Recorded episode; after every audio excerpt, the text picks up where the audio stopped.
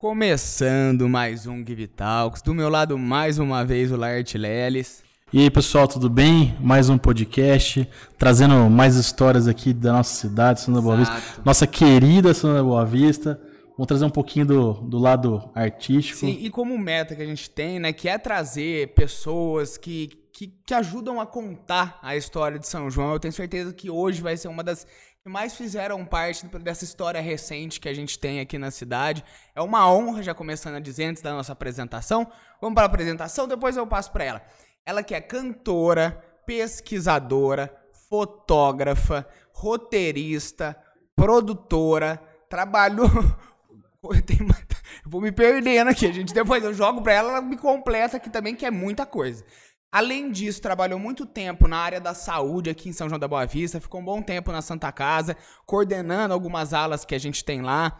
Bom, uma das principais figuras artísticas e culturais de São João da Boa Vista está aqui e é uma honra para a gente poder estar tá falando com você. Silvia Ferrante, seja muito bem-vinda ao nosso muito programa. Muito obrigada, estou super feliz pelo convite. Adoro conversar, como vocês já viram, né, aqui no, nos bastidores.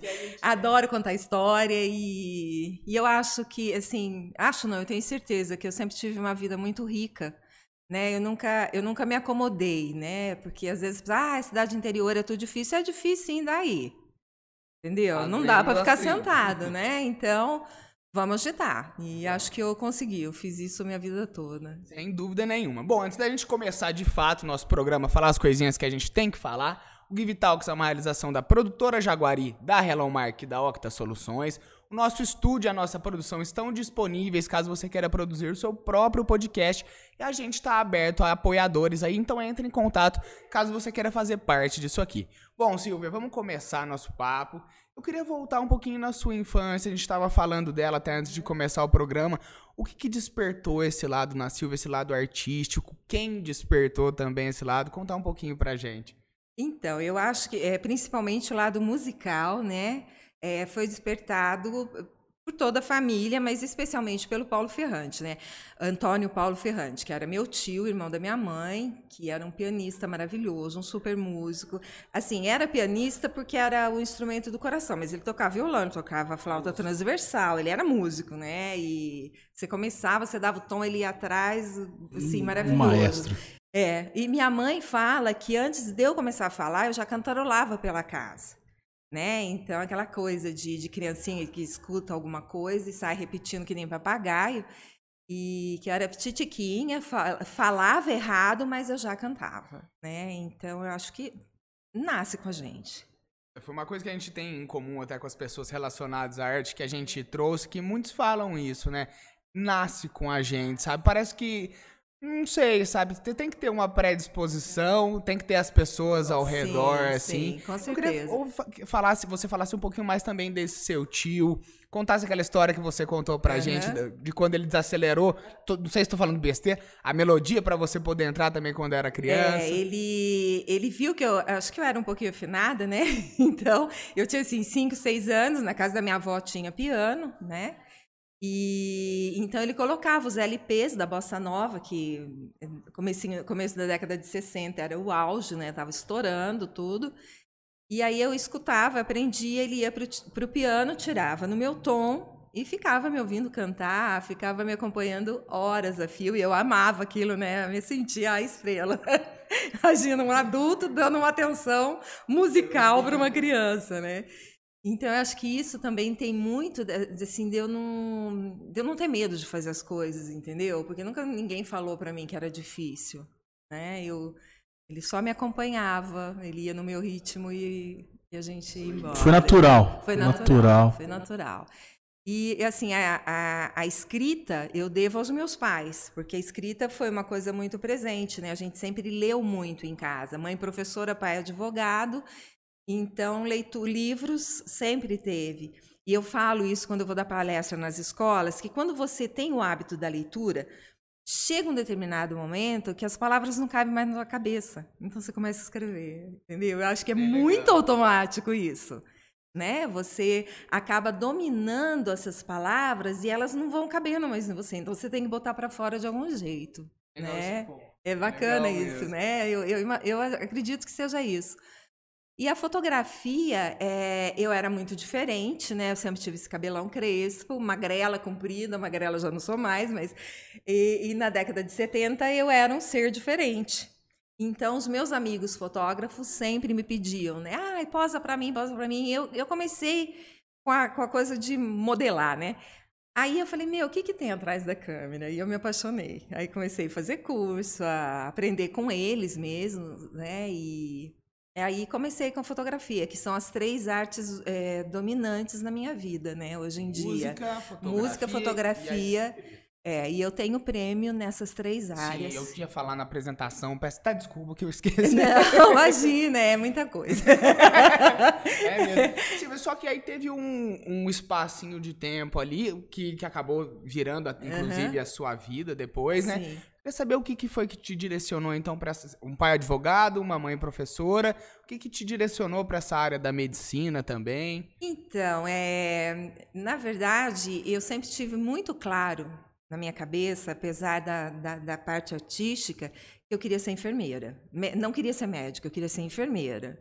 Né? Porque eu acho que médico é assim, é um sacerdócio e assim, o médico de verdade ele se dedica mesmo, né? Não tem horário, aquela coisa. E eu quero ter horário. então, eu fui para a área de enfermagem, né? Trabalhei em saúde pública quase quatro anos e depois fiquei 20 na Santa Casa. E na Santa Casa eu coordenei nos primeiros anos o setor de urgência e emergência, né? No tempo que não tinha pronto-socorro aqui em São João ainda, tinha um PPA só, e que vinha gente de toda a região. Qualquer coisa diferente era aqui, porque não tinha ortopedista, não tinha neuro, não tinha gastro, e aqui tinha. Então chegava tudo na minha mão, né? E depois, aí, quando eu consegui organizar o pronto-socorro e ambulatório da Santa Casa, é, não parava enfermeira, né, no centro cirúrgico, que é uma, uma área bem complexa, pediram para eu assumir. E aí eu fui para o centro cirúrgico e central de esterilização, que é uma coisa muito bacana, muito interessante também, muito estressante. Né? Eu falo que você tem que ter um radar, porque você está olhando determinada coisa, mas são sete salas trabalhando ao mesmo tempo, é, três telefones te chamando, médico na porta, família de paciente para você dar uma, uma assistência, né? Então, assim, foi um aprendizado maravilhoso. Mas isso não me tirou da arte, porque eu usava a arte como sublimação da dor que eu via. Entendeu? Então, eu fazia o meu emprego era de enfermeira e a arte eu fazia pela paixão. Então eu nunca parei com a arte em momento algum. Na adolescência, assim, você teve alguma dúvida de, de, no sentido de, nossa, eu vou seguir só a arte ou, ou foi algo mais natural? Olha, assim, falar que eu nunca sonhei Mentira, né? Porque aí você canta, as pessoas, nossa, que voz, você canta com a alma, não sei o quê, papapá. Então você fica pensando, ai, já pensou eu, né? Lá, mas.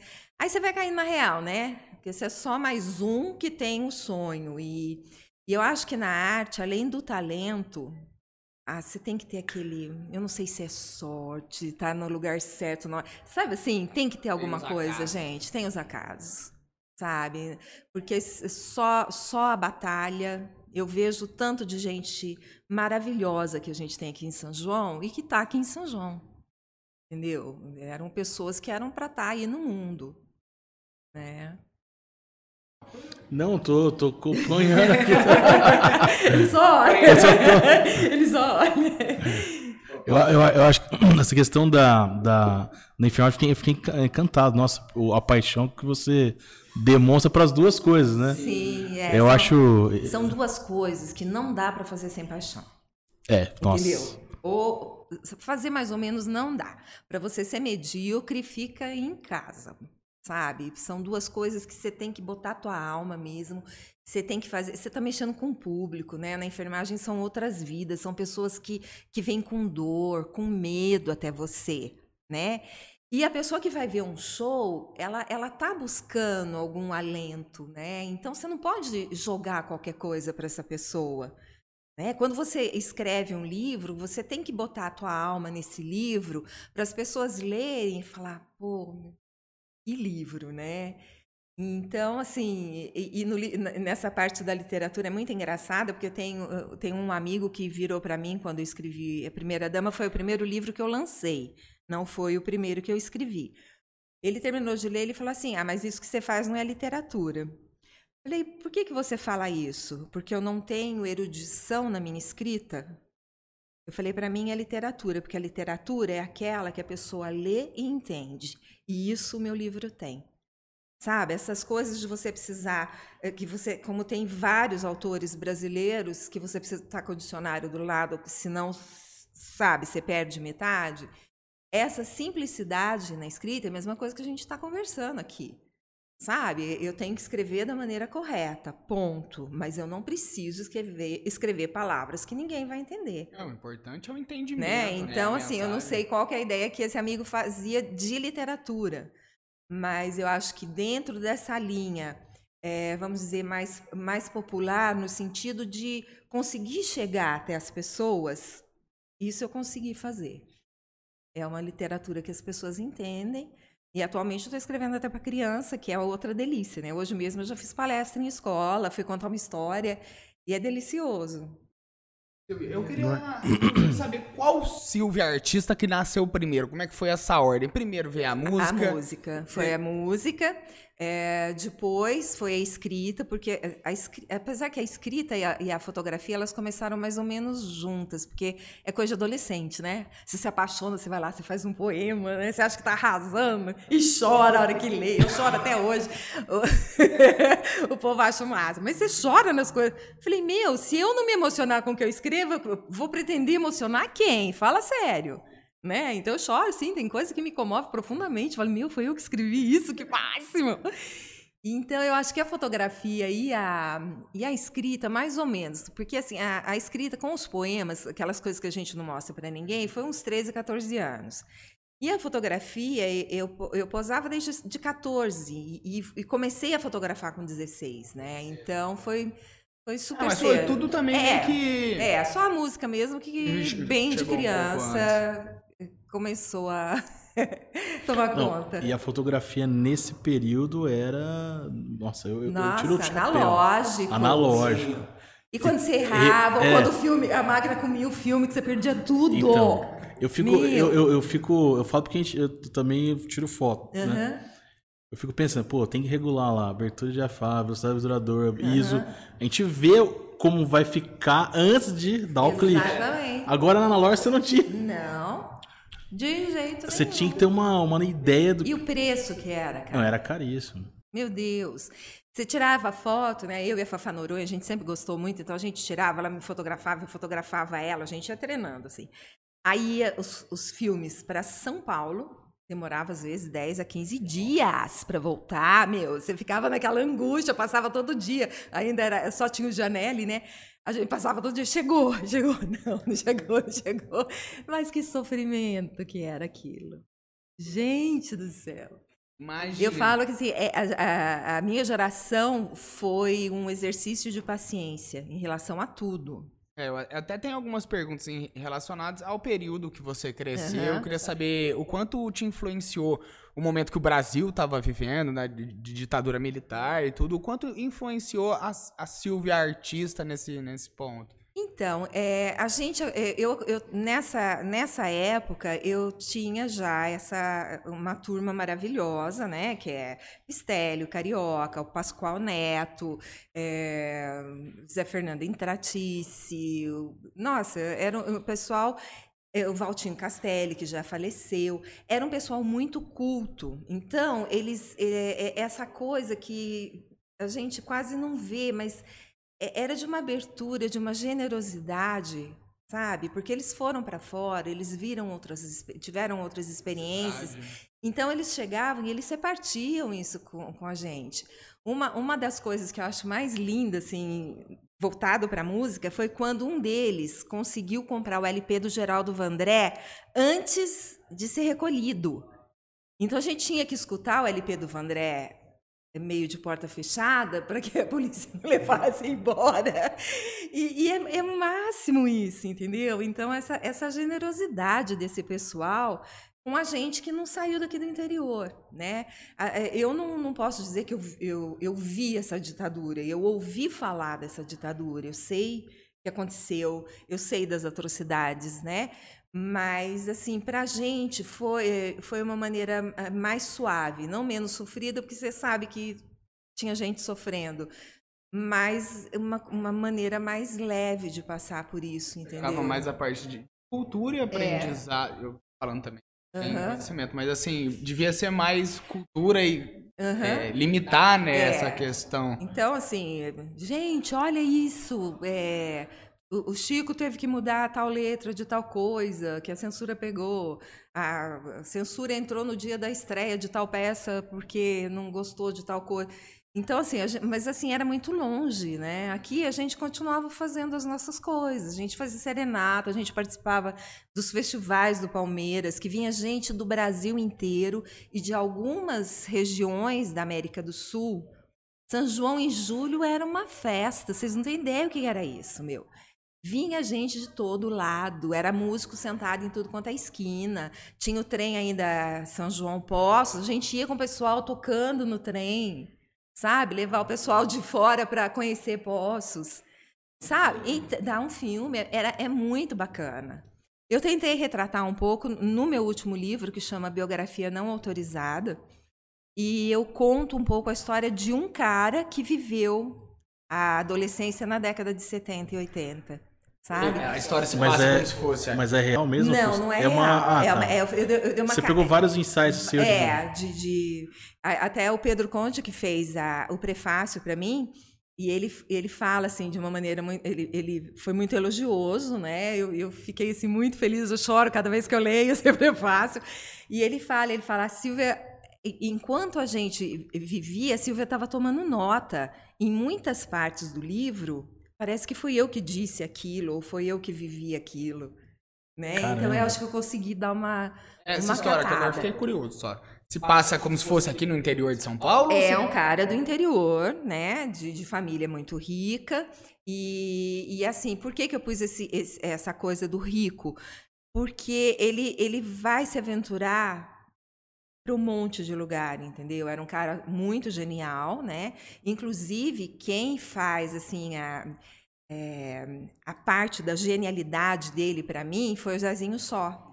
Liguei, Zé, eu fiz o meu primeiro livro com personagem masculino, mas eu não, não, não sou tão masculina assim. Eu acho que o, o meu personagem ele é mais genial do que eu coloquei. Você não faz os poemas que ele, que ele faria? E o Zé leu, ele entrou no personagem. Vocês não têm ideia o que, que virou esse livro. Meu, Meu Deus. Que... Como é que chama? Biografia, chama Biografia Não, não autorizada. autorizada. É um livro fino, nem é um livrão, assim. E é assim, é a história de uma... É, é uma jornalista que acabou de escrever um trabalho e isso na década né, de 70, com todas as dificuldades, que não tinha computador. E, e para eu lembrar que não tinha computador, que não tinha celular. Tem que ir tirando Eu tive que limpar tudo, sabe? Como é que era a tua geração, Silvia? Pensa nisso, que uma ligação demorava dois, três dias para fazer. E, e aí ela quer entrevistar esse cara, que é um artista genial, que voltou para o Brasil depois de muito tempo, mas que ele é recluso tal. Ele é um fotógrafo né? E então eu, ele vai contando para ela a história, né? É, e, fico, eu gostei muito já tá do resultado. Já, esse... já tá. Tem ah, lá na Grafite, né? Grafite, é isso que eu perguntar. E a Celina tem todos os meus livros lá. Ela sempre foi uma super apoiadora do meu trabalho. Tudo, e agora mais ou menos tudo que a gente ela. falar relacionado à literatura, se tá o pessoal lá. quiser tem, encontrar os na Grafite. E, e todos os outros. A Celina nunca deixa faltar. Silvio, eu queria voltar um pouquinho agora para quando você estava ainda na área da saúde ali na Santa Casa. Eu queria que você falasse um pouquinho mais desse período de Santa Casa. Foram 20 anos né, Foram na Santa 20 Casa. anos na Santa Casa. E também já emendar nesse, nessa primeira apresentação sua, que foi durante esse período, também eu foi. 94, foi se 94, eu não me engano. né? Espetáculo Relembranças. É, eu comecei na Santa Casa em 87, né? E, e assim, é, para mim foi uma surpresa gigante, gente, porque eu saí de um centro de saúde. O que, que é a saúde pública? Você olhar para a cara da mãe, mãe, é assim que você tem que dar o banhinho no nenê, você tem que trazer. É aquela coisa mais da orientação, né? É, e as mulheres assim, olhando para cima, contando quantas luzes tem no teto. Eu falei, ai meu, não vai dar certo eu ficar nesse lugar aqui. Eu quero ação. Aí fui procurar emprego na Santa Casa, pedi exoneração do Estado, fui para Santa Casa e eles estavam procurando alguém para assumir o ambulatório, né? E ambulatório e emergência. Então, assim, eu sofri muito, vocês não têm ideia. Porque eu não tinha prática e chegava tudo quanto a gente arrebentada na minha mão.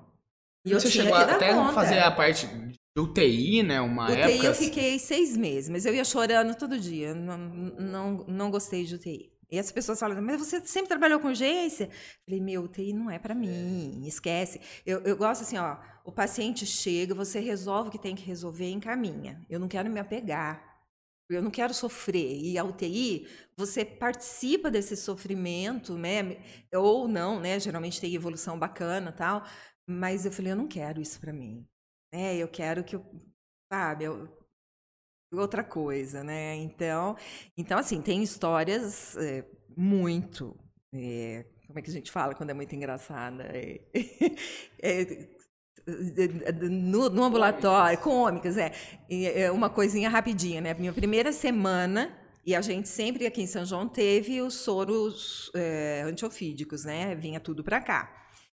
E aí fui, aí você estuda todos os peçonhentos, o povo vem, traz os bichos, aquele espetáculo, né?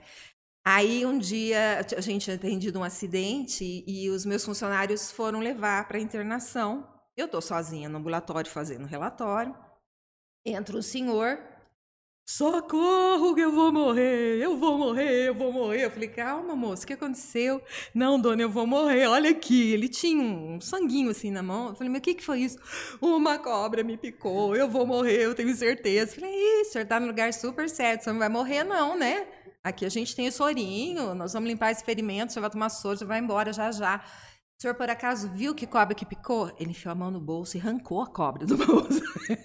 minha, meu primeiro atendimento com peçonhento, ele enfia a mão e arranca aquela cobra. Bicho. Sei o nome, mas... É, eu saí correndo. Eu faria igual, você tá Eu larguei o homem lá. E assim, depois fui gozada o resto da semana, porque ele era um, um cachaceirinho lá do, do, Santo Antônio e ele queria atenção. Então, toda semana ele ia com uma coisa, mas eu era nova, eu não sabia. Uma, uma cobra, nossa, tava ser tanto. Assim. Eu fui parar lá no meio do pátio, que o pátio era o estacionamento, né, antes de reformar e tal. E, mas foi muito engraçado, né? E foi cômico, porque o pessoal Imaginando tira de tanta história que devia aparecer, Ai, tanto de gente trabalhada também muito, que devia. Muito, muito. Com um revólver, né? Que você tem que entrar. Caramba! Esconder, e até a telefonista mandar chamar a polícia. Tem de tudo. Mas pior que deve ter é, do mais é, básico ali, de é, atrapalhadinha até os mais graves muito, mesmo, muito, né? Muito, muito, sabe? Pessoa que vem para você colocar a camisa de força. Isso para mim foi a coisa mais traumática que eu já fiz. Eu tive que sentar do lado do é moço. Piada, Olha, o doutor acha que está começando a esfriar, então vamos colocar essa blusa, porque precisava levar e e aí eu fui enrolando o cara até conseguir colocar, né? Tá, e ele confiou em mim, então eu não me conformo, eu fui muito malvada, mas era pro bem é, dele. a necessidade ali do momento também. É. E, e assim vai. Depois, centro cirúrgico também, né? Que é sempre um pique assim tenebroso, porque o tempo que eu trabalhei na Santa Casa só se fazia cirurgia eletiva na parte da manhã, à tarde era e à noite era mais para urgência, né? Então de manhã era aquela coisa assim, era tinha média de, de dia, tem, tinha dia de fazer, sei lá, mais de 100 cirurgias, 60 cirurgias. Atrapalhava o seu lado mais artista ou talvez te dava uma Não, nova percepção? Dava outra percepção. Você trabalhar com a dor do outro é uma coisa muito séria. Você, você fica mais sensível, entendeu? Porque, assim, você tem. Lógico que você tem que ser objetivo. Você tem. Não, isso eu sei fazer, eu vou fazer. Se eu não sei, eu pergunto. Nunca fiz nada sem saber, entendeu? E. Porque ninguém nasceu sabendo, né? Então, não é vergonha nenhuma. Mas. É, você tem que ter aquela. Eh, eh, não pode, eu acho tão feio falar frieza do momento, porque não é uma frieza. É, você tem que ter a técnica, a objetividade, né? Atende, resolve. Mas aí depois você vai chorar. Olha, eu tenho uma curiosidade aqui. É, algum momento nessa tua trajetória dentro do, vamos falar da Santa Casa, é, você usou, por exemplo, desse teu talento? Algum desses talentos que você tem, tipo música, escrita ou fotografia? para tal dentro, dentro da casa, para algum ou não, por sei não, lá. Não, não, não. O que aconteceu foi o inverso. A Santa Casa, alguns casos me serviram de inspiração. Ah, entendeu? Legal. Porque, por exemplo, teve uma semana que eu peguei dois baleados. Meu, então, assim, para São João é muito, era muito, né? Já em 80 e, poucos, imagina. Nossa. Então aquilo mexeu muito comigo. E isso saíram alguns poemas bem, bem bacanas, sabe? Mas falando da, da minha dor, do, dos meus olhos não, não, não conseguirem ficar ver, sabe? Meu, que, que ser humano é esse que quer matar o irmão, né? Tem outros meios de se resolver. Às vezes você perde a cabeça tal, mas chegar no ponto de matar, sabe? Um, eu lembro que um dos casos que eu chorei muito foi de uma uma senhora que chegou que o filho deu uma surra nela, uma senhorinha de 82 anos, o cara completamente alcoolizado, porque ele chegou em casa para almoçar, não tinha mistura. Assim, meu, sabe aquela coisa bater na mãe por causa de mistura? Eu vi isso.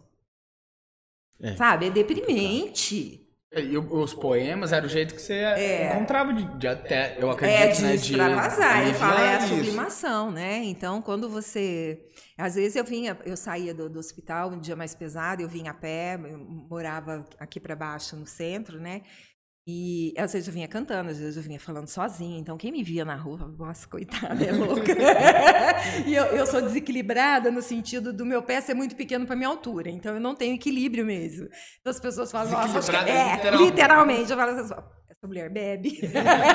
Mas eu juro que eu não ia trabalhar bêbada, não. É que eu não tenho equilíbrio por causa do tamanho do meu pé. Nunca tive. Ó, já, já, dá um, já dá um livro, uma moça que via cambaleando e falando sozinha. Sozinha, né? Pouco louca. Uma vez, uma das instrumentadoras, inclusive uma, uma, uma linda, ela, ela já faleceu, ela falou, Silvia, quando a gente vê você andando na rua, a gente tem certeza que você não está nesse seu planeta. Dá um microfone para ela. Mas essa, ó, eu, eu, eu, falo muito sozinho. Dizem que é bom quem é bom, fala muito. É bom, cara, é, é bom. É, é, bom você discutir com quem te entende. É, tá os dois que falam sozinho, que é bom. É, então. Não, eu falo, e falo até hoje. Às vezes eu tô no carro, eu tô resolvendo altas, altos dilemas e falando. Discussão. As pessoas param do lado assim, olha, fala, meu. É, pra dar umas fardas, pega o telefone, finge Eu começo a cantar. Quando eu vejo que a pessoa tá olhando muito, eu fingo que eu tô cantando. Entendeu? Eu faço uns laraiá no meio.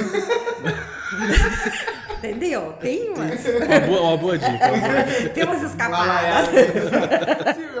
agora sai um pouquinho dessa parte turbulenta, ah, turbulenta aí também. Sai, eu vi que. Eu, eu tinha falado do, do, seu primeiro espetáculo, mas eu acho que, que antes do, do, primeiro espetáculo teve a sua participação num quarteto aqui da cidade. Foi antes ou foi, foi depois? Não, foi antes. Foi antes. O, o Quarteto IP, é, a gente começou na década de 70 ainda a gente fazia parte de um, um, grupo da Igreja Católica que chamava Toca. E, e hoje eu já não sei mais o que, que significa.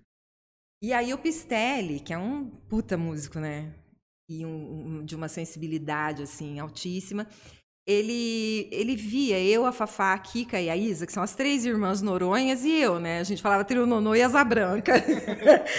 e ele ouviu a gente cantar, ele falou, gente, dá para fazer um trabalho. E era assim, ó, a Isa tinha 13 anos, a Fafá 14 e eu e a Kika 15. Então a gente era menina mesmo. E ele começou a fazer arranjos vocais, então ele punha fita cassete, olha a modernidade Voz da Silvinha, música tal. Aí ele cantava a minha voz, que era sempre a voz mais feia, porque eu fazia, acho que era a quinta. Então era uma voz horrorosa. Aí, voz da Izinha, voz da Flavinha, sabe? Assim, e de cada música. A gente fez shows inteiros e o Pistelli gravando voz por voz, assim. E aí a gente passava a semana estudando as fitas, chegava no final de semana a gente se reunia na casa da mãe do Pistelli, ensaiava a hora que juntava. Gente, o que, que era aquilo? Uma vez, esse meu tio Antônio Paulo, ele morava em Araraquara já. E a Silene, do quarteto em si, casou com o médico de Araraquara e foi para lá. E ele é muito amigo do tio Paulo. E uma vez o tio Paulo veio com uma parafernália, entrou na casa da minha avó com as coisas de rolo, né, para gravar tal. Ficamos uma tarde gravando. Ficou linda a fita que a gente perdeu, lógico. E aí ele levou, ele passou a gravação para uma fita cassete e eu fui passar um fim de semana lá. E ele me levou para conhecer Silene e levou a fita. Falou, Si, escuta isso daqui. Aí botou. Quem que tá cantando? Selene ouviu. Ai, são as minhas irmãs. Falou, não, são as minhas sobrinhas. assim, eu tô, eu tô, dizendo isso para vocês terem noção da perfeição do que o Pistelli fazia com a gente. Entendeu? Ele, ele tirava isso de quatro meninas que não tinham teoria nem musical, vocal, nem nada, nada. E ele fez assim trabalhos dificílimos com a gente, né? E aí teve um show aqui em São João com o MPB4, lá no SIC. O SIC tinha muito show, né? Na década de 70, 80. Aí terminou o show, eu já estava em casa. Silvia, o MPB4 tá indo para casa do Zezinho, eles querem escutar a gente cantar. Vamos. Fui. Meu pai, não sei como deixou, porque meu pai sempre foi uma fera. Chegamos lá, o Pistelli falou: vocês vão cantar Sabiá para o Magrão. Meu, nós cantamos. Magrão falou: Eu não tô acreditando que você fez isso com essas meninas. Toca de novo. Acho que nós cantamos umas cinco vezes o Sabiá pro Magrão. Aí ele falava, Pistelli, mas elas são criança ainda. Como é que você faz isso com elas? Eu não fiz isso pro MPB4. Não, eu não tenho esse arranjo. E o Pistelli todo, todo orgulhoso, né? E, e aí eles queriam que a gente fosse é, abrir o espetáculo deles em Campinas no dia seguinte. A gente tinha pai. era, e era tudo menor de idade. Ninguém foi cantar coisa nenhuma. Então, assim, até teve, né, o maestro Camargo Guarnieri, quando ele veio numa das semanas Guilmar Novaes, depois a gente foi cantar para ele, ele queria levar a gente para a TV Cultura. Então, assim, é, para vocês terem noção que era um trabalho muito de qualidade, e apesar da gente é, não ter essa noção, eu acho, a gente sabia que era bonito, mas não a, a noção dessa beleza que os caras grandes da, da música conseguiam enxergar. Sabe? Então é por isso que eu falo para vocês, São João é um berço maravilhoso de artistas, sabe? É uma judiação que muitos não, não conseguem nem mostrar o trabalho. E até, até era um assunto que eu ia falar mais para frente, mas acho que a gente já dá pra gente trazer agora. Você cantou na primeira semana Guilmar Novaes, Novaes aqui. No... Eu queria que você falasse dessa experiência específica, uhum. mas a importância também desses eventos que promovem cultura, que promovem uhum. arte, que a gente tem aqui em São João, que poderiam ser mais, mas os que, os que tem também são é, muito bem são, feitos. São bem feitos. Então, a, a primeira semana Guilmar Novaes, não lembro que ano foi, a gente foi com um quarteto, Ipi, foi no Cine Branco ainda, né? E, e foi assim, foi maravilhoso, né? Aquela coisa de você entrar num, num lugar lotado, porque o, o, o Branco cabia, acho que, acho que eram 1.200 pessoas, com gente em pé do lado tal. Então foi assim, é, é, aquele choque, aquela emoção, né? Aquela maravilha. Você fala, meu Deus, né? Eu, eu era menina ainda. Não, não... Então, assim, a gente sabia da responsabilidade, do frio na barriga e, e foi maravilhoso. E eu acho ótimo que tenha, né, agora o Festival Assad, que continue Semana Gamar Novaes. Eu sinto muita falta dos festivais, por causa dessa, dessa, dessa agitação que trazia para a cidade, todo mundo ganhava com a isso. falou bastante sobre como São é, João é, ficava, ficava também, né? assim, é, fica agora com isso, mas na época do festival, porque assim, vinham os compositores e muitos deles traziam torcida. Então, aquele Palmeiras era cheio de bandeira, de gente, sabe, cantando junto, era, era muito bacana. E São João, assim, eu não sei se vocês sabem, mas antes de começar o sucesso dos festivais da Record, a gente já tinha aqui com a Dona Glorinha. Sabe? Então, a gente já tinha essa tradição de festival de música, muito antes disso pegar fama nacional, nacional. por causa da TV, né? A gente não tinha TV, mas a gente tinha. Começou na esportiva, e depois veio pro, pro Palmeiras e aí tomou um, um vulto gigantesco. Foi muito bom. Eu queria. Eh, você tava voltando só na ordem um pouquinho cronológica, uh -huh. a gente vai sair, Medion, né? É, é assim mesmo. É, em que ela, você participou então desse quarteto, porém depois você saiu dele e é, foi fazer a carreira. Não, não foi bem eu que saí, não. O que aconteceu foi que assim, Fafá foi estudar fora, a Kika foi estudar a fora, casa, aí todo mundo começa a casar, a Pistelli foi fazer fisioterapia em Campinas, que era o núcleo, né? Então, aí não, não tinha. Isso fez meio que natural, sabe? Né? Não tinha. E eu não queria parar de cantar. Então eu comecei a fazer barzinho. Aí o Pistelli volta. Fiz muito tempo de bar com o Pistelli, tanto aqui em São João quanto Poços. Naquele tempo, os artistas que faziam barzinho eram valorizados. Hoje, com esse negócio do povo liga um teclado, finge que toca, finge que canta, qualquer 50 conto, sabe? A gente não, você estudava repertório, você tinha que tirar a música no tom, sabe? Era, era outro papo. E assim, eu lembro que uma, uma das vezes que eu fiz é, mês de julho com Pistelli em Poços, no bar que chamava Verde e Amarelo, acho que nem existe mais. Em quatro finais de semana, eu ganhava o equivalente ao mês de hospital, trabalhando de segunda a sábado de manhã. Então, a gente ganhava bem, sim. A gente tinha valor, valor é, entendeu? É, Aí eu desisti de barzinho quando começou a onda de axé pagode sertanejo, que não é minha praia, respeito quem gosta, acho lindo o povo dançar, sabe? Cada um na sua. Mas, assim, eu, eu preciso de música, acho que por causa da, dessa coisa da poesia, que tenham letras, que tenham conteúdo, que me fale alguma coisa. É, não é só o seu Jorge falava, né? Ah, eu gosto de todo, todo tipo de música, menos aquela que tem que ficar pelado para tocar. e é bem isso, né? As músicas hoje, assim, quanto menos roupa e mais bunda, melhor. Então, pode falar bunda? Pode, aqui tá é. é, primeiro eu falo, depois eu pergunto, bacana. Então, assim, eu, eu, é, e as pessoas com isso estão desacostumando. Então a gente está perdendo em todos os sentidos. Nós estamos perdendo em relação à língua portuguesa, que fica naquela. Na cultura, é, pelo amor de Deus. Sabe aquela coisa, aquela mesmice, muitas coisas monossilábicas, né? Papapá, pé, e, e gacha, levanta e dobra. Meu, isso todo mundo já está cansado, né? Cadê a poesia? As pessoas hoje já estão numa dificuldade tão grande em outras áreas. Então, eu acho que tinha que ter, sabe? Eu falo que essa é a música de entretenimento, essa não é uma música de cultura. E a gente é. precisa saber é, valorizar a cultura também, sabe? Entretenimento é gostoso, você vai, você ergue as mãos, você fecha. É importante, tem que é ter. Importante, tem que ter, Ai, maravilhoso, mas não dá para ser só isso, sabe? A, a, a gente está Hoje, na Academia de Letras, me mandaram um texto de que. Como é que chama? O QI das pessoas estão diminuindo. Mas por quê? Começa a partir disso. A partir do momento que você deixa de falar, que você deixa de aprender coisa nova, fica sempre aquela mesmice, aquela coisa, sabe, de não precisar, não, não querer, vai diminuindo mesmo. O cérebro, ele, ele precisa de exercício, né? Ele não, não, não vai se manter se separar de alimentar.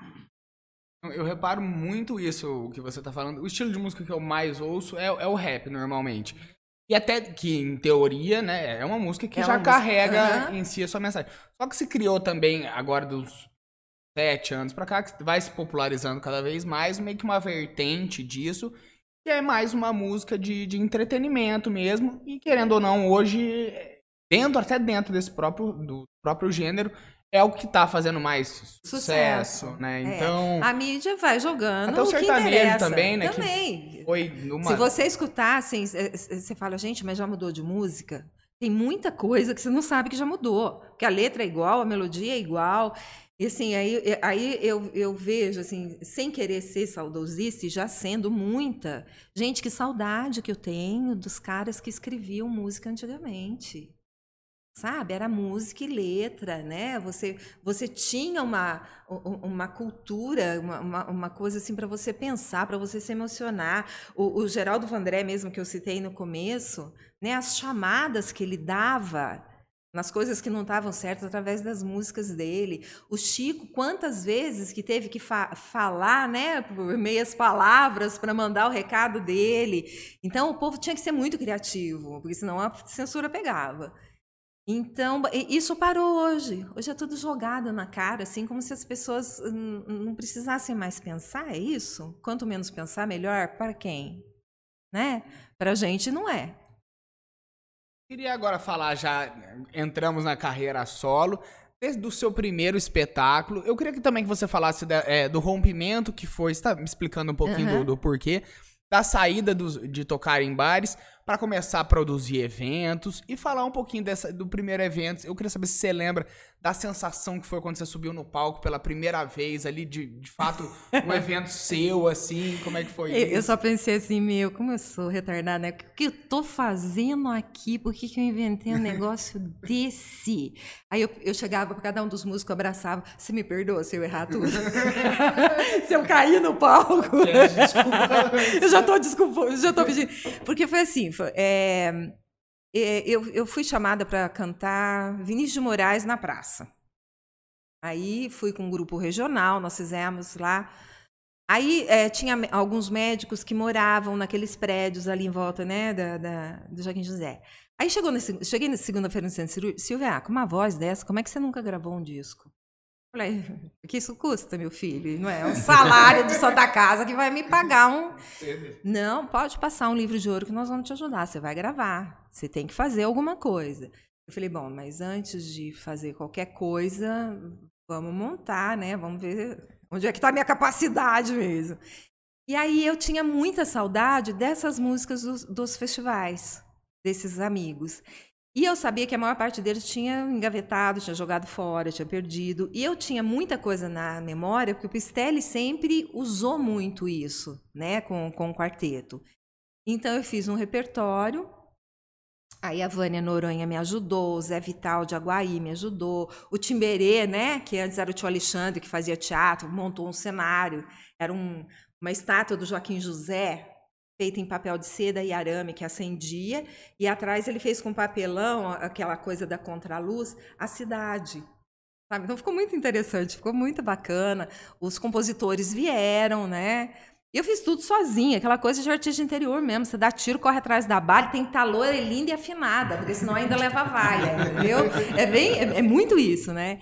Então, eu distribuí convite, eu fui pedir dinheiro, fui ver quanto precisava, fui contratar músico, fui ver cenário, fui ver minha roupa, fui ver a roupa dos músicos. Assim, a Silvia é produtora. É. você tem que se virar. Aí eu precisava do lugar. Teatro, pelado, né? Não tinha uma cadeira, tava tudo Reforma, né? no concreto, em 1994. Aí fui na escola de comércio, eles me emprestaram as cadeiras. E distribuí os convites, ensaiei muito. Falei, ah, seja o que Deus quiser. Chegou no dia do espetáculo, falei, não vai vir ninguém. Aí entra alguém e fala, Silvia, a fila está dando volta no quarteirão. Falei, putz. Aí eu, aí eu entrei em pânico. aí a coisa pegou. Aí eu comecei a abraçar os músicos. Vocês me perdoam? Se eu fizer tudo errado, vocês juram que vocês vão tentar mais uma vez, vocês não vão me abandonar. E eles morrendo de rir. Aí a gente fez, foi um show super emocionante. A hora que terminou, eu chamei os compositores no palco, dei uma rosa branca, eu lembro, para cada um, sabe?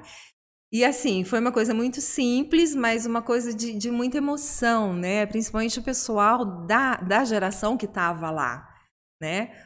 Para a cidade também. Para a né? cidade. Aí a, a Celinha Bertoldo, que sempre foi muito envolvida com música, falou: esse foi o primeiro show, show mesmo de música de uma artista de São João do Boa Vista. Foi você que fez. Falei, nossa, mais essa responsa, né? E aí, com esse sucesso que foi, tinha mais de 400 pessoas no teatro, vamos imaginar, assim, tiveram que montar embaixo, porque estava tudo fechado lá em cima, né, para a reforma. Aí começou a cobrança do CD mesmo. Eu falei, ah, então agora a gente vai fazer. Aí eu fui, tinha uma, um estúdio maravilhoso, gente. Vocês precisavam ter conhecido. Chamava Estúdio Fazenda. Ficava a 1.200 metros de altura na Serra da Mantiqueira, entre Poços e Andradas. E, e, o Cadu e a Sandra, que eram os donos, é, era uma fazenda deles, e eles, os dois músicos, eles montaram o estúdio. Né? Veio engenheiro, assim, muito bem feito, ainda fita de rolo, né? E aí vamos comprando as, as fitas, pagando hora de estúdio. A gente, eu e o Pistelli, a gente se internava lá todo fim de semana, gravávamos no final de semana, vinha embora, trabalhava, voltava de fim de semana para lá. E foi assim, vários meses isso, né? E aí chegou num determinado ponto que o dinheiro acabou. Aí eu escrevi, o CD não estava pronto. Escrevi um show sobre a obra do Chico Buarque, chamava O Amor e o Samba, do Chico. Contratei tudo de novo. Contratar músico, vai, vai, vai, ver repertório, ver roupa, ver babá, convite, entrevista, jornal, babá, E fiz, vendi todos os ingressos. Foi na esportiva, esportiva lotada, consegui o dinheiro que faltava para terminar. Aí vamos lançar o CD. Aí saiu o CD só em 96, demorou. Aí vamos fazer no Senhor Branco, porque o teatro aí estava fechado de vez e não tinha, né, um, outro lugar. E eu mesmo, desespero, né? Meu Deus, se não for ninguém. gente, chegou lá, gente em pé. Mais de mil pessoas dentro daquele ouro branco. Foi, assim, uma emoção. A gente pôde prestar homenagem para a dona Glorinha, que foi a nossa professora, professora de todos aqueles compositores que estavam ali, né? Então foi uma, uma noite lindíssima, foi uma, uma coisa. Mas é aquilo que eu estava falando para você. Esse frio na barriga, ele me persegue. E, e eu acho assim que é essa coisa do respeito que você tem com o público. Entendeu? Não adianta, ah, vai, faz. Não, se você está fazendo aquela coisa mesmo com seriedade, com a responsabilidade, sabendo que as pessoas estão saindo da, tua, da casa para te ver, ah, você tem fio na barriga, sim. Não vem com essa tem que, como, não tem, né? que, não, que não tá nem aí porque tá. Mas o, o que eu achei legal que você falou do primeiro, por mais que tenha sido. Ah, foi simples. Mas o, a experiência que você promoveu dessa dedicação, você. Ai, foi. Eu não, não estive lá, mas só de você falar, você transpareceu isso. Eu imagino que muita gente ficou Não, emocionada. É, foi, foi muito emocionante. Pelo E- que eu entendi, foi até a reação do público, né, que motivou a... Aham, foi. E foi uma crescente, né? Foi. Aí cê- você comentou, né? Falou assim, ó, que eu não, não sei se foi no, no podcast, se foi nos bastidores, que a vida artística não, não foi o que te trouxe a, assim, a remuneração ali. Não, nunca ganhei dinheiro com arte. Que, mas com só nenhuma. que só que você deixou, tá deixando um mega de um legado. É, isso, uma isso sim, isso eu reconheço. É, assim, Isso fantástico. reconheço. Como primeira, é, vamos falar assim, a, a fazer um show artista aqui local, Uhum. assim, tem uma história que não poderia deixar de ser registrada. e Estamos registrando aqui também. Que bom. Pra que Não, as pessoas- isso, que- isso assim, isso eu reconheço. É, É, era- assim, hoje, assim, sem modéstia nenhuma, eu vejo o meu valor. Sim. Sabe, eu sou uma tremenda cara. E, e, assim, eu não desisto. Sabe, tem hora que, que dá aque- aquela canseira, fala, meu, por que eu não preciso disso? Sabe, mas aí vem uma ideia e fala, ui. Oi. Oi. Agora mesmo eu vou, eu vou começar a trabalhar nas escolas. Olha só a, a- a doideira. Eu conheci uma lenda com mais de 50 anos que é contada de como foi criada a Serra da Mantiqueira e os Pores de Sol de São João. Vocês conhecem, sendo daqui? Nunca ninguém me falou. Eu falo que isso tinha que Não, ser tem, matéria tem de muita escola. coisa que, que não sabe aqui em São João. Tinha que ser matéria de escola. O que, que eu fiz? Eu li essa lenda num livro de um professor doutor de Brasília, que contou a história da Eurídice Fontela. Aí eu liguei para ele, ele chama Gustavo. Gustavo, eu posso transformar essa lenda num poema e fazer um livro infantil? Porque eu quero que isso vá para as escolas. Estou trabalhando isso agora para ver se até o dia 24 de junho... Como que a lenda isso só- é, é- É, é de como foi criada a Serra da Mantiqueira Sim. e os Pores de Sol de São João. Hum, E foi através do amor de uma Índia pelo sol. Aí eu não vou, não vou Não, dar, é, não, não vou dar spoiler. spoiler, É, não vou dar mas spoiler. aí eu, eu, é, eu escrevi a história, eu escrevi em forma de poema. Então agora eu tô marcando é, reunião com as diretoras, começar nas escolas particulares, porque eu já fui ah, em, em prefeituras outras vezes. E porque eu queria que a, que a prefeitura desse para os alunos que não podem comprar, entendeu? E não adianta, porque eu não tenho como bancar isso. Eu não sou rica. As coisas que, assim, os livros que eu faço, só para vocês terem uma ideia, eu vendo antecipadamente. É o, é o jeito que eu tenho dinheiro de mandar imprimir. Então, o que, que são os lançamentos dos meus livros? É entregar e autografar para os meus amigos que compraram e que acreditaram no meu trabalho. E eu falo assim que eu sou muito abençoada nesse, nesse ponto, porque eu acho que eu sempre fiz as coisas com tanto carinho, com tanta paixão, que as pessoas reconhecem. Então, quando eu falo que eu vou lançar alguma coisa, eu vou fazer, as pessoas compram por antecipação sem estar pronto. Mas é, é, muito por tudo. Por exato, pela história, tá exato. Falando, né? Você entendeu? Então não dá para você chegar assim, cair de bandeja num lugar e querer que as pessoas acreditem, ainda mais hoje em dia. Pelo que eu vi, né? tem mais de 800 eu... poemas escritos também. Tem, né? tem mais. Agora aumentou, tá? Com essa pandemia aumentou. Deve estar perto de uns mil e poucos. E eu nunca lancei um livro de poemas, por exemplo. Tem que o, meu, Então, você sabe qual que é o meu sonho? Que é carésimo, eu precisaria ganhar na Mega Sena, é fazer um livro de poemas com as minhas fotos. Porque tem eu tenho Caramba. muita imagem que, que casa com poemas que eu fiz. Mas você já imaginou quanto custa fazer um livro com fotos coloridas? Né? O papel é outro, é um papel muito mais caro. Então, esse é só um sonho. Você, eh, você já chegou a participar de algum projeto onde você cedia suas fotos para um esquema mais ou menos parecido com isso, de preencher? Porque eu vi que a, a sua parte de, de fotografia é, é, uma referência também, é onde você tem vários prêmios uhum, aí. Tenho vários eu prêmios. Eu queria que você falasse um pouquinho da, da Silvia fotógrafa. Eu não sei se, se eu estou errado. Então, mas... eu, eu já participei, assim, é, por exemplo, eu fiz é, foto do Zé Carlos Sibila para o livro dele. Eu cedi a foto. A foto de, é, do CD da, Vagra, da Valgra, Maria da Divina Noronha e Fábio Noronha, as fotos são minhas. É, a, a, fo, a, a, foto do CD de 50 anos do Du Assad é minha, que eu fotografei eles. E assim, tem algumas, algum, algumas escritoras que eu conheço através. Porque eu participo, tudo que é concurso que eu não preciso pagar, eu entro, entendeu? Se eu tiver que pagar, aí sinto muito. Mas concurso que eu posso participar de graça, eu mando. Tá lá, eu mando, acabou. E eu já me pediram várias pessoas que têm livros e tal, fotos para capa, eu autorizo, eles colocam, né? A, as capas, a maior parte dos meus livros, quer ver? Só de um deles que a arte é toda da Silvia Borges, que a Silvia sempre monta a arte da capa, mas as fotos são minhas. A foto você, você fotografa pessoas? Ou... Não, Não, tudo. Tudo? Tudo que me chama atenção eu fotografo. Ah, Agora eu vou fazer, só para você ter uma ideia, eu vou fazer uma exposição, eu pretendo fazer, estou mandando o um projeto na Boca do Leal, sobre cacos e teias. Eu acho lindo o caco. O, povo lá em casa já sabe, quebrou qualquer copo, ninguém chega perto enquanto eu não chegar com a. Entendeu?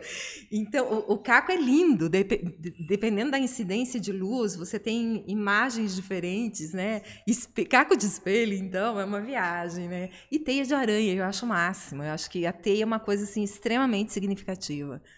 Então, eu pretendo fazer uma exposição com cacos e teias. Mas assim, eu, eu, eu acho que eu sou uma retratista bem bacana. Eu participo como voluntária, participei já esse ano, infelizmente eu não vou conseguir, mas da campanha de câncer de mama, onde uh, ela acho que é o sindicato dos comerciários, né? Então a gente leva essas mulheres que estão em tratamento para um dia de beleza. Então tem a maquiadora e tal, e eu vou e fotografo. Isso é tudo voluntário, eu não, não cobro.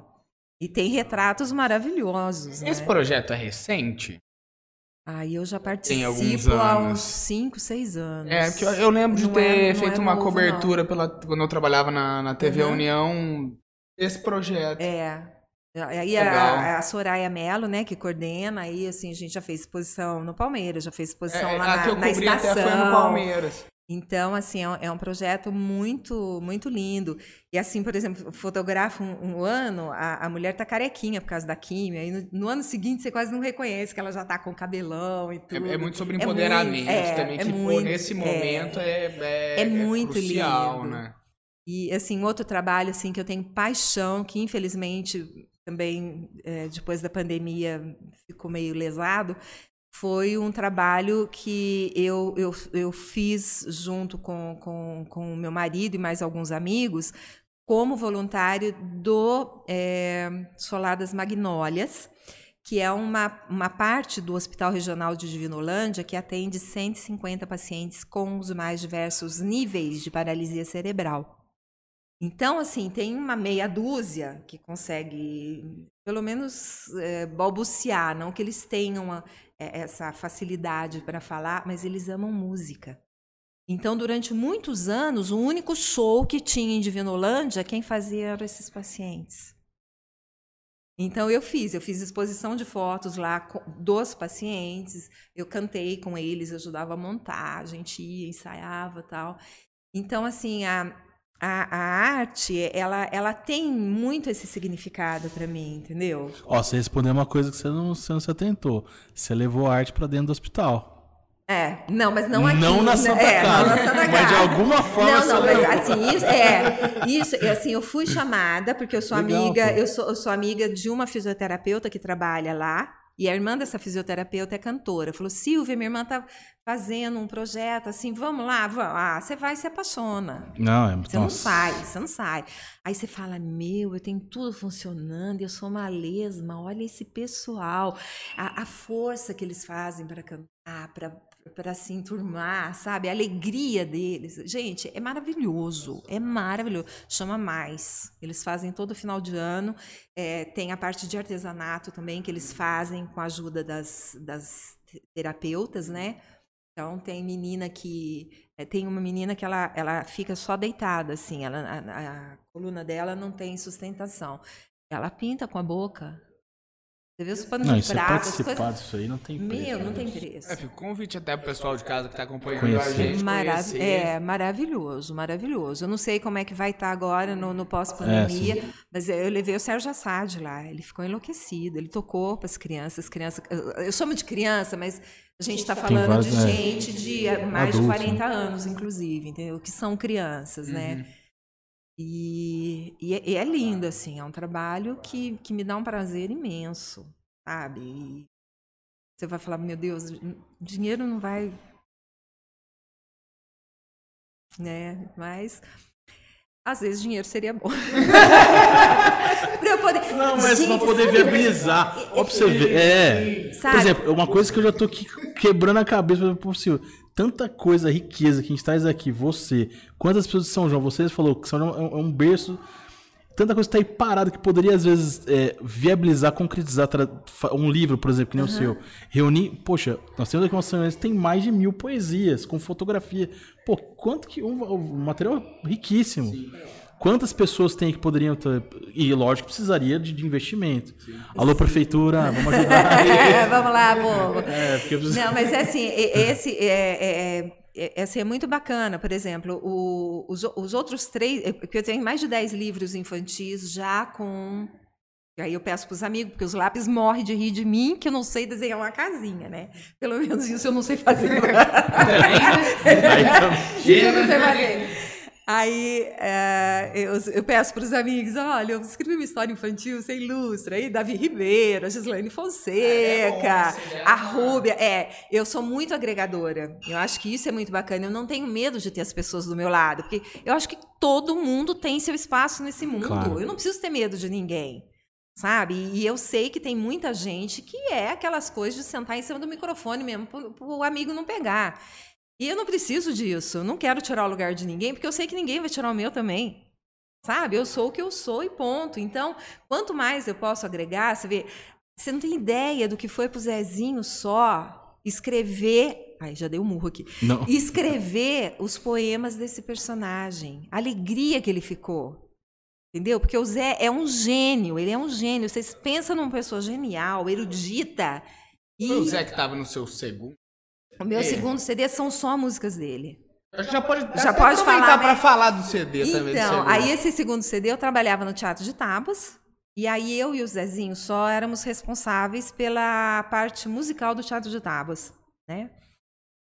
E aí eu fiz um show para o Teatro de Tábuas, que eu não sei se, se vocês chegaram a conhecer, que era fe... o Teatro de Tábuas quando começou, era numa, num, num, barracão de uma fábrica de vassoura, lá na Oscar Johnson. Johnson, eu nunca sei falar esse nome, gente. Sinto muito, é Johnson que escreve. E eram um, um, eles fizeram todo de tábuas mesmo. Era um espaço assim com aquelas aquelas arquibancadinha, igual de circo, né, alcochoada, com 120 lugares. E eu fui entrevistada pelo jornal Contra Regra de lá e me levaram para conhecer, eu não saí mais de lá. Né? Eu comecei a trabalhar, falei, não, eu quero trabalhar, porque eles levavam crianças carentes, davam aula de teatro, faziam apresentações e tal. E aí eu escrevi um show para esse lugar, que era miudinho, aconchegante. E eu com o Chico Buarque, eu tenho um caso com o Chico que é uma coisa. Eu e o Chico Buarque. Aí eu fiz é, o feminino nas alma feminina do Chico Buarque. Então o que que eu fiz? O atrevimento, né? Minha mãe fala que eu sou muito lambida. é uma lambideza que não tem tamanho. Eu, eu peguei todas as, as, todas, né? Algumas músicas que o Chico faz como se ele fosse uma de nós mulheres, tá? Tudo no feminino. E os meus poemas, que o Chico não nos ouça. então eu intercalava as músicas do Chico com os meus poemas. Tinha uma violonista, uma flautista que também fazia percussão. Eram só mulheres no palco. Eu entrava vestida de homem, de terno, gravata. Eu estava com o cabelo bem comprido, puxava o cabelão aqui atrás, assim. Conforme o, o, show ia transcorrendo, eu ia me livrando da figura do poeta, do masculino, e acabava de longo, pulseira, cabelão solto, maquiada, entendeu? de batom. Então foi um show muito lindo, e o Zezinho foi assistir. Aí ele chegou e falou assim: Eu quero fazer um show com você, de voz e piano. Eu falei, ah, tudo bem, só que eu só canto se for as suas músicas. Ele falou, você tem certeza? Que as músicas dele são medonhas de cantar. Vocês não têm noção o que, que é esse José. Aí eu falei, tenho certeza. Mas você sabe o tipo de composição? Eu falei, Zé, eu via você cantando em festival. Risco seu. Eu falei, não, vamos fazer. Aí ele me levou, a gente estudou o repertório dele, eu escolhi algumas que eu achei que ia dar certo. Eu tive que fazer um ano de técnica lírica. Só para vocês terem uma ideia de como é José. Entendeu? Tive que pegar dicionário para algumas letras, que eu não sabia o que, que eu estava falando, e, e, eu não posso interpretar se eu não souber o que eu estou falando, né? Aí a hora que ia cantar, as pessoas falavam assim: Como é que você canta isso? Com a boca? Caramba! Mas aí tem salto de nona. Eu falei, eu só vou saber lá o que é salto de nona. O Zezinho me mostrou o que eu tenho que fazer, eu vou e faço. Ninguém falou para mim que é salto de nona, que é difícil, entendeu? Isso é muito bacana. Você não tem ideia do que você está fazendo, você faz. Você faz. Né? E essa música que tem esse raio desse salto de nona, ele depois ele contou a história de cada música. Chama Prisão Branca, tá no CD. E ele conta a morte de um amigo dele pela cocaína. Prisão Branca. Gente, é maravilhoso. Então, você vai, tenho medo do que preciso, em silêncio venero, moro na prisão sombria. Sabe assim? Vai. Você, uh, uh. Mas assim, não, eu não sabia o que eu estava fazendo. Eu não sabia que musicalmente, teoricamente, isso era difícil. Porque eu aprendi com o mestre e é que nem papagaio, você repete, né? Então, qual é o nome da, da música, perdão? Essa chama Prisão Branca. Prisão Branca. Prisão Branca, é maravilhosa. O nome do CD, que o primeiro acho que a gente não. É, não o primeiro é. Como é que é? Nossa. Se pestanejar, eu pego aqui rapidinho. É, lembrando. Como é que é? Meu Segunda Deus. Momentos Crist... e Canções, o primeiro. Cristal, e o Cristal de, de Nós é o do é Zezinho. É. Bem legal. Bem, bem maluco. Não, deve ser sensacional. é, mas é assim, é, não é uma coisa que, que as pessoas estão acostumadas a ouvir. E, e nem sei se é todo mundo que gosta, porque a, a pessoa tem que, que conhecer um pouco de música, sabe? Porque o Zé, ele é de formação erudita, ele era cantor de ópera. E aí ele se apaixona pelo MPB, mas ele não deixa o lado erudito dele. Então, as músicas deles são de uma dificuldade, assim, vocês podem perguntar para quem vocês quiserem. De outro planeta. De outro planeta. de outro planeta. E o Zé tem essa erudição e essa propriedade para fazer isso, entendeu? Bem, fica o convite também pro pessoal escutar os, os dois CDs aí, é, que, bem... que tenho certeza. Então, eu falo assim, que eu não tenho ainda um CD com a minha voz. Por quê? O que aconteceu? No Momentos e Canções, o Pistelli fez os arranjos, falou, Silvinha, eu tinha 36 anos, eu quero que você cante como a menina de 16. Eu fiz os arranjos pensando na nossa adolescência. Então, eu, eu tive que deixar uma voz mais doce, mais tranquila, uma voz mais de menina. Aí vem o Zezinho só em 2003 e me dá uma é, e me dá uma e me dá um ano de canto lírico. Então aquela voz que parece um trovão. E, e a minha voz não é nem nem tão doce e nem tão lírica, né? Um intermediário. Então, é, eu não tenho ainda um trabalho em CD com a minha voz. Aguardamos. aguardamos. Queremos, então, próximo. É, então, tomara, tomara que a gente consiga. Não, vai, vai, tomara que não demore. É. Silvia, a gente faz um intervalo rapidinho aqui no, na. Já tá, a gente tá entrando na parte final, Uhum. agora também é mais, mais rápido o segundo bloco. Mas rapidinho a gente volta, tá? Tá bom, Silvia, tranquilo. Silvia, eu falei, eu olhei pra, pro pessoal de casa e falei, Silvia, pessoal de casa já a gente volta, até já. Voltamos do nosso intervalo, agora para uma parte um pouquinho mais curta. A convidada de hoje, Silvia Ferrante. Já te agradeço mais uma eu que vez agradeço, pela presença. imagina, uma delícia. Agora, no intervalinho, surgiu um assunto bem legal aqui que o Laerte puxou. Eu É. queria que ele. Primeiro, primeiro eu tô, eu tô muito feliz, eu, tô, eu, tô- eu não conhecia, você falou, nossa, tô, tô adorando conversar com ela. Eu acho que nos bastidores é mais gostoso, ele que a gente fica mais, mais As ordens, quando quiser, liga que eu volto. Vamos combinar. Mas eu, eu, eu, como compositora, né, es- escreve as letras, tem mais de mil poemas, né, enfim. Eu, pergunto, eu gostaria de perguntar pra você, qual desses, dessas letras que você escreveu, qual que você gostou mais? E hum, eu- depois eu vou- outra pergunta, já emendando, música que você mais gosta de cantar. Não precisa ser a sua, pode ser outra, porque depois vamos querer ouvir uma pequena palhinha de que você gosta de cantar, que você sinta vontade disso. Aham. Então, é, eu tenho algumas composições junto com o Lima, né, que é meu marido, e porque o músico é ele, né? E eu sou aquilo que minha mãe fala, eu sou, sou a lambida que vai atrás, vou escutando e vou fazendo. E assim, tem duas músicas que a gente fez junto e que eu gosto muito. Uma chama Voar, né? Que eu escrevi a letra numa, numa tarde chuvosa, então ela tem muito essa essa liquidez mesmo da, da chuva caindo, né? É uma música bem lenta, eu gosto muito. E tem uma outra que chama Passatempo, inclusive a gente é uma música que fez parte de um show que a gente levou para o Sesc Santo André. Ela é, um, é meio meio bossa, meio samba canção e que fala bem dessa né, dessa questão do- da passagem do tempo e do passatempo enquanto brincadeira. Né? Eu, eu, eu gosto muito de jogar com as palavras.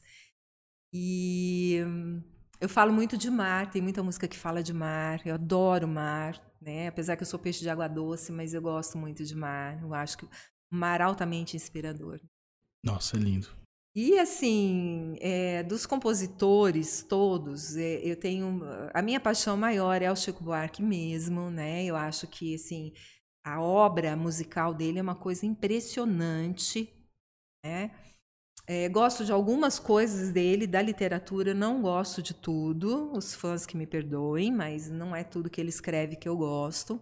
Eu prefiro ele enquanto compositor mesmo. É, Ivan Lins é maravilhoso, Djavan, Milton Nascimento, Edu Lobo. Edu Lobo tem coisas lindas, inclusive uma das músicas que, que eu acho o máximo, assim, que é o Adeus, né, que ele fez com o Torquato Neves.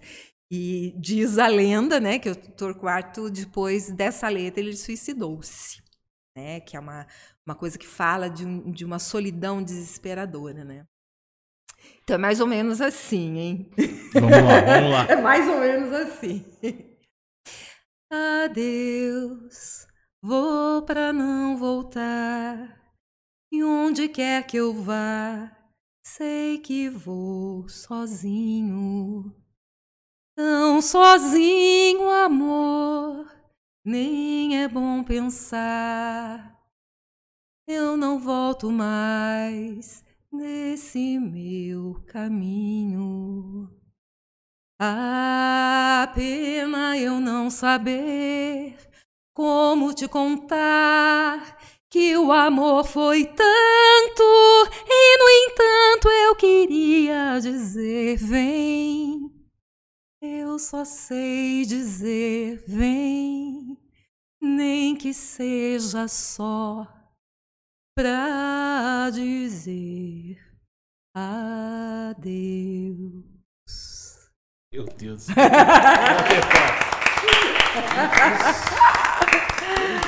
Lindo. Como é que é o nome É de- da é de música? A música arrepiar, é hein? adeus mesmo. Adeus. Eu não sei se é só adeus ou é para dizer adeus, mas é do Lobo Torquato Neves. Tem grandes gravações dessa música. Eu acho muito linda, muito. É de arrepiar, né? Incrível, incrível, incrível. A letra e a voz dessa pessoa. Sim, sim. Você tá louco. Voz fria, né? Vocês me um pegaram, pouquinho. vocês me pegaram É, aqui, né? Debaixo do ar-condicionado. Com voz fria, sem. Sem nenhum- aquecimento. Ah, É. eu saí uns minutinhos aqui. Tá louco. Quem sabe faz ao vivo. né? É bem, e é bem bacana, por exemplo, assim, é, a- voltando um pouquinho para a escrita, se- dá tempo? Dá, lógico. Por exemplo, o, meu, prim- o, li- o primeiro livro que eu lancei, que foi o Primeira Dama, ele me trouxe uma, uma alegria muito grande, que é o, o livro mais vendido até hoje, as pessoas vão atrás. E assim, eu recebo muitas mensagens, muitas ligações que as pessoas pegam o livro e falam assim: eu não consigo parar. Teve amiga minha que ligou e falou assim: vem passar roupa. Eu falei: o que, que é? Tomou xixi no café da manhã? Por que, que eu tenho que passar roupa pra você? Eu peguei o seu livro, eu não quero parar. Eu tenho uma pilha de roupa aqui me esperando. Aí aquele ema, ema, ema, cada um com seus quadrinhos, minha filha, se vira. E, e, assim, foi muito bacana, é, porque uma, uma pessoa que é, morou aqui em São João há muitos anos e foi embora para os Estados Unidos, veio passar as férias aqui, ganhou o livro de presente da filha e voltou para os Estados Unidos lendo. Chegou lá, ela virou do avesso para achar meu contato. Falou, Silvia, você não me conhece. Eu sou Rosângela, eu moro nos Estados Unidos há mais de 20 anos tal. Eu voltei para casa lendo seu livro, não consegui parar no avião, não fiz nada a não ser ler teu livro, e eu quero traduzir e lançar aqui. Né? Então, assim, o livro que me levou mais longe não foi por isso que me deu dinheiro, hein? Foi o Primeira Dama. Aí eu fui em 2013. Mesmo que não tinha literatura? É, é, o que não tinha literatura. Aí eu fui em 2013, sozinha. Saí daqui no dia 25 de novembro. Cheguei lá no dia da ação de graças deles, né? Aqui 40 graus, chega lá menos 5. Foi um espetáculo. Eu não falo uma palavra de inglês. Já fui barrada na portaria dos Estados Unidos. Vacation. É, assim, falei, meu, não tem uma pessoa, desce um avião com 300 brasileiros, não tem uma pessoa para te ajudar. Eu não sou obrigada a saber a língua deles, eu não tenho facilidade para a língua e nem interesse, eu mal falo português, pelo amor de Deus, né? Mas aí foi, a gente lanç, eu lancei esse livro na Biblioteca Brasileira de Nova York, acho que fica na Rua 32, não sei, uma coisa, uma biblioteca que é uma, uma fofura. E em New Jersey, em alguns centros de, de brasileiros também. Então, assim, é, é, é, bacana como, como as coisas podem te levar longe, né? Mesmo não te dando esse retorno financeiro, entendeu? Mas, assim, essa, essa aventura, né? Essa, essa delícia de voar. A gente tava falando no intervalo também sobre legado, né? Eu acho que uma coisa que não tem como falar que não, sabe? É o legado que, que você deixa para as pessoas daqui, para a cidade como um todo, sabe? A, gente fica muito feliz mesmo que a gente possa fazer parte de um pouquinho de, de, de onde você está contando também essas histórias, né? Um, né? um local de, de, compartilhamento de história mesmo. A gente fica muito feliz, foi uma honra pra gente Nossa, poder estar tá fazendo também, uma essa delícia. entrevista. Vocês são super gentis, super simpáticos, foi uma delícia. E eu gosto pouco de falar, né? Então eu tô em casa mesmo. Não, um, pra gravar foi um dos melhores, foi uma delícia o papo, a tua Muito história bom. é sensacional. Fica o convite aí para todas essas obras que a gente falou aqui. Uhum. Eu mesmo te garanto que, que essa semana eu vou procurar algumas delas. Muitas já me, me geraram muito interesse aqui. Ah, eu vou, bacana. vou atrás mesmo. Já me identifiquei com algumas sem mesmo nem ler. então, muito obrigado pela presença e realmente foi uma honra pra gente poder estar tá fazendo isso aqui. Ó, eu também quero agradecer e principalmente pelo seu atrevimento É. de ser atrevido e fazer tudo isso que você fez até agora, mesmo indo contra tudo e todos, porque isso que foi, enriquece, enriqueceu a história de Santa Boa Vista E continue assim. É, você fala, poxa, queria voltar no tema, mas você tem muito tempo ainda. Se Deus quiser. E... Uma vez a minha médica. Tá fazendo faculdade de novo, meu Deus do céu. Eu sou o dinossauro da sala de aula. Tudo que a gente faz, é, que a gente falou, tá fazendo pedagogia. Pô. E quer fazer depois ainda uma especialização. É, quero. A, a, minha médica que fala assim para mim, olha, o dia que você for, que você, agora eu já pedi a aposentadoria, né? Mas ela, o dia que você for você esconde esse sobrenome Ferrante, hein? Porque senão os médicos não vão te dar. Porque os Ferrante dura mais de 100 anos. e é bem coisa. isso. Fica até um convite para um, um, uma segunda entrevista. A gente viu que tem alguns lançamentos para sair. A gente uhum. se disponibiliza também a colocar o nosso espaço. Pra, ah, muito obrigada. Se quiser Nossa, fazer essa divulgação, oh, vai ser uma honra para a gente também. Para mim também, vai ser uma delícia voltar nessa casa deliciosa aqui, viu? Obrigadão. Muito obrigado. Gente, por hoje é só. Lembrando sempre que o Give Talks é uma realização da produtora Jaguari, da Hello Mark e da Octa Soluções. O nosso estúdio e a nossa produção estão disponíveis caso você queira re realizar o seu próprio programa e a gente também está aberto a apoiadores. Por hoje deu e até semana que vem.